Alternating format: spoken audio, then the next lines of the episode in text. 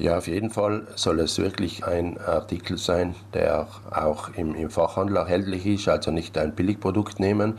Man soll darauf achten, dass es wirklich standsicher ist. Das heißt, dass eben die Unterlage erstens mal nicht brennbar ist, dass es nicht leicht kippen kann und dass der Fondue-Ofen natürlich auch gut ausgestattet ist, dass dementsprechend bei dem Arbeiten mit diesem Ofen keine Zwischenfälle passieren. Einige Fondue-Sets sind mit einem Metallteller oder Gestell ausgestattet, damit Brenner und Brennstoff nicht umkippen können. Überhaupt gibt es unterschiedliche Fondue-Sets, die mehr oder weniger Risiken bergen. Es gibt grundsätzlich drei Möglichkeiten. Einmal mit Brennspiritus, mit flüssigem Brennspiritus.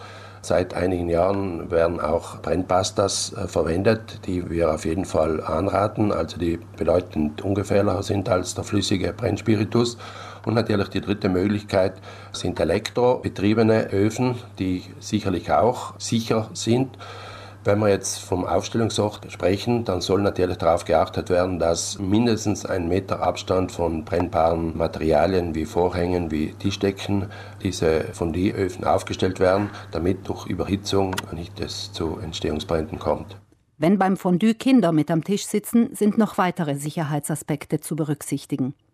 Für Kinder ist der heiße Fondue-Topf oft nur schwer erreichbar, so dass sie sich je nach Alter gern auch mal auf den Stuhl knien oder sich weit nach vorne beugen müssen, um mit den Fondue-Gabeln bis zum Fondue-Topf zu kommen. Dabei können die Kids abrutschen und den Fondue-Topf versehentlich umstoßen. Außerdem besteht Gefahr, dass Kinder sich an den spitzen Fondue-Gabeln verletzen. Alternativ zu Fondue-Gabeln gibt es auch ungefährlichere Fondue-Siebe. Kinder natürlich aufgrund ihrer Größe gerade bei einem von dir, bei einem Tisch auf Tischhöhe mit dem Gesicht und dementsprechend eine Stichflamme oder eine Flammenentwicklung kann natürlich gerade sie als erstes im Gesicht treffen und deshalb natürlich besonders auf Kinder achten bei einem gemeinsamen Fondue. Wer beim Fondue die wichtigsten Sicherheitsvorkehrungen trifft, reduziert das Risiko eines Zwischenfalls erheblich. Ja, auf jeden Fall raten wir auf eine Brennpasta zurückzugreifen und nicht auf den Brennspiritus. Sollte trotzdem Spiritus verwendet werden, ist es wichtig, dass, wenn der Brennstoff fertig ist, erst nachgefüllt wird, wenn er abgekühlt ist, dass es nicht zu Stichflammen kommt. Es soll natürlich absolut kein Benzin oder zum Beispiel von Feuerzeug brennbare Flüssigkeit verwendet werden, weil es wirklich da zu Explosionen kommen kann. Aus Spaß kann also ganz schnell ernst werden, selbst wenn beim Fondue-Machen gar keine offene Flamme brennt.